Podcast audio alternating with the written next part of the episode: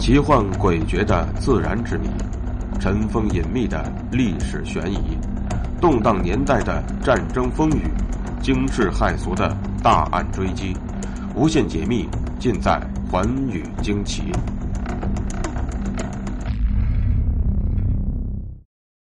清代民间一大奇案——杨乃武与小白菜案，它的奇不在于案情。而在于这一案件的审判经历了太多波折，牵涉到的官员为数众多。等到最后结案时，被处革职以上的官员就达十多位，处罚较轻以病故及做伪证的官员的数目则无法统计了。在当时，震惊朝野，家喻户晓。这一奇案的大致经过是这样的：清同治十二年。即公元前一八七三年十月，浙江省余杭县的余杭镇，一个豆腐店伙计葛品莲暴病身亡。知县刘希同因与本县举人杨乃武有仇，便诬陷杨乃武和葛品莲之妻毕秀姑合谋毒死了葛品莲。杨乃武的姐姐杨菊珍坚信弟弟不会做出谋夫夺妇的事情。于是便两次上京前去告御状，而后慈禧太后亲自下谕旨，由刑部开棺验尸，真相大白，杨乃武和小白菜的冤案才得以昭雪。到结案为止，该案审理历时达三年零四个月。单从审理的曲折反复、涉及的面以及审理的时间来看，此案涉及的官员就不会少。结案之后，刑部开始追查承审官员的责任，将全案归纳为：葛御史怀疑请验，沈武作误验中毒，刘希同刑讯逼供，葛弼士受刑屈招，杭州府草率定案，浙江省依报召结，胡瑞兰回沪同僚。在这一案件中，隐藏着不少扑朔迷离、真假难辨的疑点。比如，小白菜的身世，杨乃武和知县刘希同结仇的原因，大案是如何引发的等等一系列的问题，都令人费解。而这些疑点，大大激发了后人的好奇心。关于小白菜的身世，一直以来便有多种说法。有人说他是南京人，父亲是一位教书先生。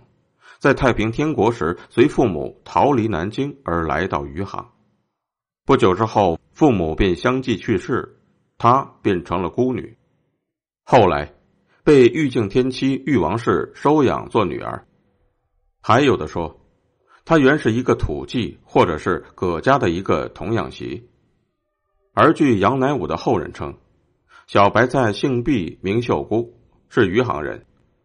童年时，父亲就已去世，其母王氏改嫁小贩玉敬天，小白菜跟随母亲嫁到了玉家。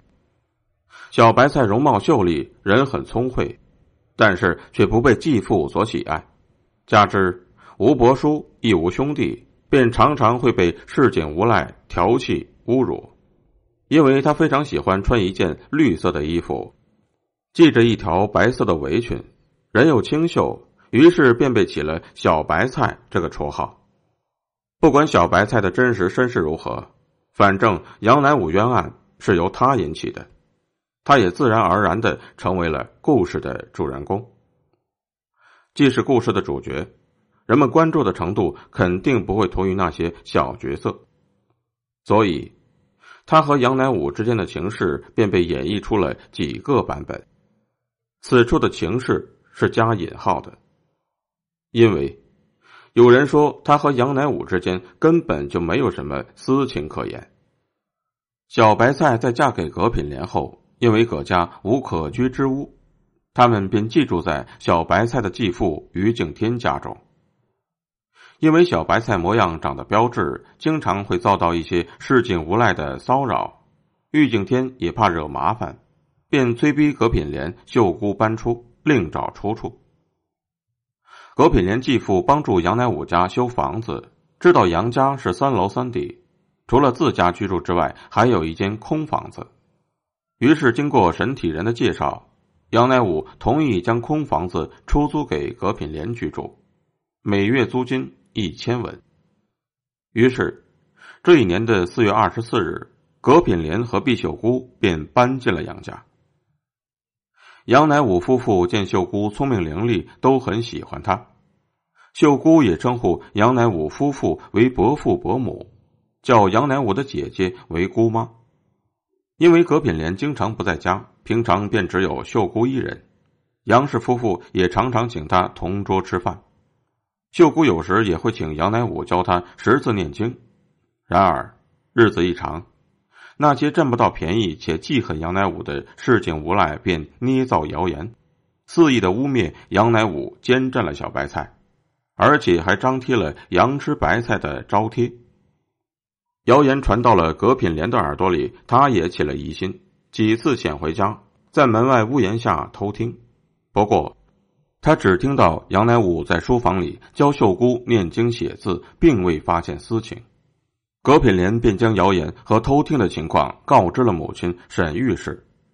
沈玉氏见过杨乃武和小白菜同桌吃饭，心里也有怀疑，便将这件事情向邻居说起。于是街头巷尾流言便多了起来。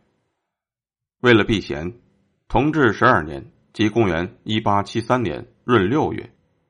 葛品莲和毕秀姑便搬到了玉敬天的表弟王新培的家楼上居住。据王新培说，他曾经留心观察过，并未见到杨乃武来过，也未见过秀姑再到过杨家，可见杨乃武和毕秀姑根本没有私情。如果有的话，二人不可能会断得如此干净。可是。关于杨乃武和小白菜的关系，事情当中还有一种说法：某日，年轻貌美的小白菜和英俊威武的杨乃武不期而遇，杨乃武顿时被小白菜的美貌所吸引。恰好，小白菜和葛品莲托人介绍租住的正是杨乃武家的房子，出于好感，再加上联系，杨乃武就让小白菜帮忙做些事情。给他点钱以贴补家用，二人朝夕相处，不觉生情，私下里互换信物。杨乃武还许诺小白菜，等他中了举人，就帮小白菜和葛品莲解除婚约，自己也会休掉杨占氏，要娶她为妻。可是，两人的私情却被丫鬟葛三姑觉察，还好葛三姑答应为二人保守秘密。虽然如此。杨乃武和小白菜的私情还是被杨乃武的妻子杨占氏和姐姐杨菊珍发觉，在家人的逼迫之下，杨乃武答应要斩断私情，专心的求取功名。但是，因为割舍不下和小白菜的感情，杨乃武还会不时的和小白菜相会。为了避免横生枝节，杨占氏提醒葛品莲应该尽快的和小白菜圆房。杨占氏的话引起了葛品莲母子的察觉，于是便商量尽快的从杨家搬出来。见此情形，不愿失去杨乃武的小白菜便私下找杨乃武商议。而此时的杨乃武，不知是为了避免麻烦，还是真的一心为了考取功名，就坚决的劝小白菜以名节为重，斩断情丝。小白菜愤而生恨，便在指责杨乃武一番之后，搬出了杨家。因为同情小白菜，人们更愿意相信小白菜和杨乃武是清白的，是因恶人陷害才遭此厄运的。或许正是因为这一点，后世的文人才故意对故事进行了顺乎民意的演绎。可是这样一来，真相难免就会变得。